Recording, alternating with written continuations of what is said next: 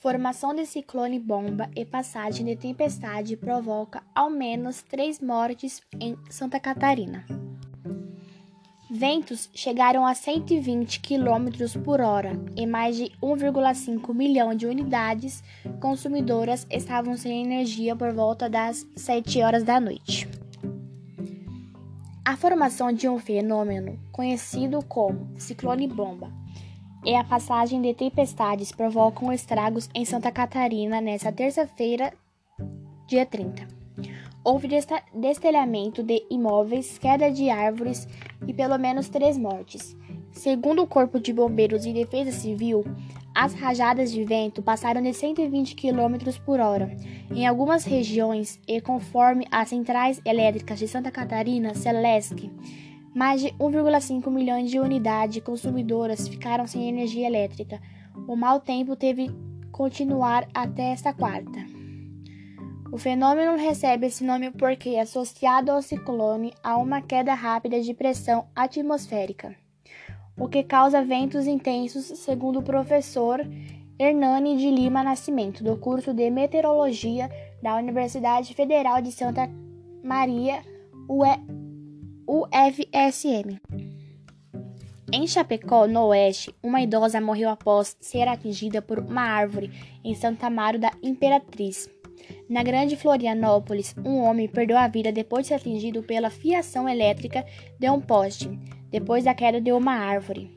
A terceira morte foi em Tijucas, também na Grande Florianópolis, em uma estrutura que caiu. Segundo o governo do estado, há uma pessoa desaparecida na cidade.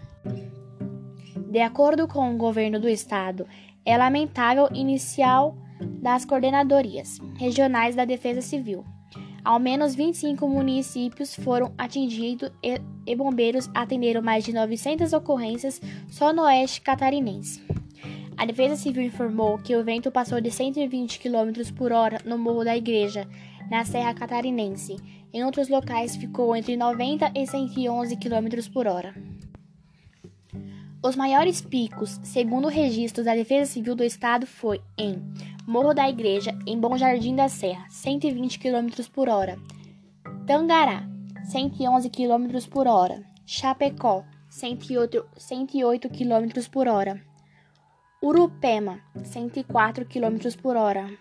Campo Belo do Sul, 100, 100 km por hora. Água Doce, 98 km por hora.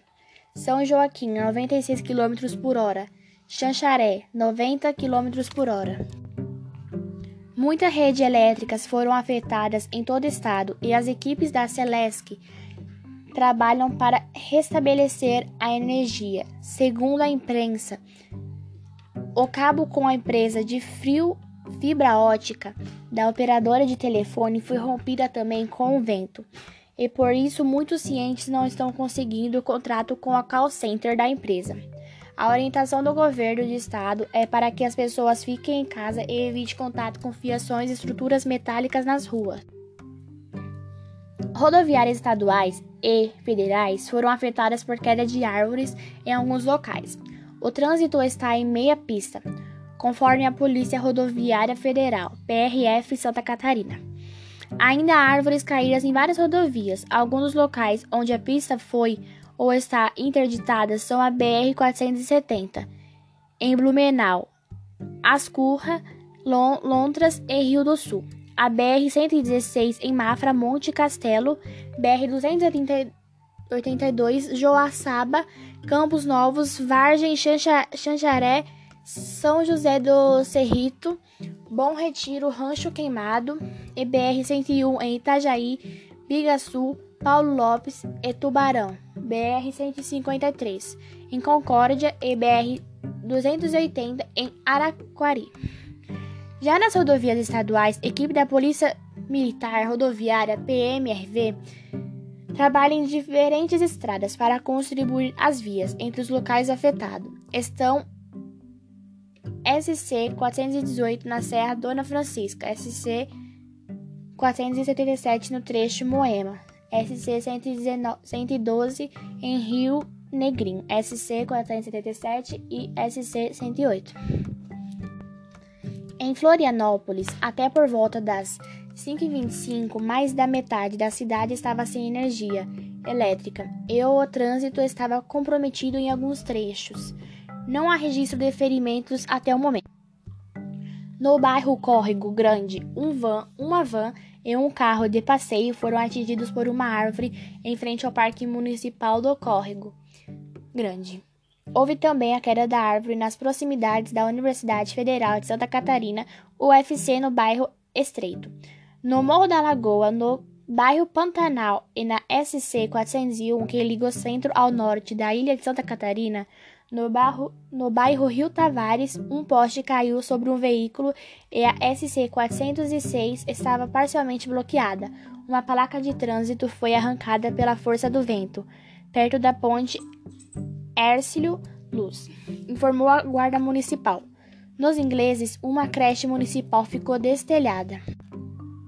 Em São José, houve fortes ventos em toda a região, com falta de luz e queda de árvores. Em Governador Celso Ramos, uma queda de grande parte porte bloque bloqueia o acesso via armação. Já em Santa Amaro da Imperatriz, um homem morreu atingido pela fiação de um poste após a queda de uma árvore sobre a rede alta tensão.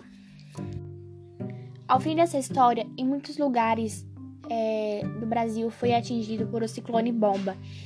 Muitas casas ficou destelhada, houve muitas mortes, é, muitas árvores caiu, teve muita tragédia. O ano de 2020 só está tendo tragédia. O novo coronavírus, muitas mortes por Covid-19, o ciclone bomba, é só tragédia. Então esse foi meu podcast sobre o ciclone bomba.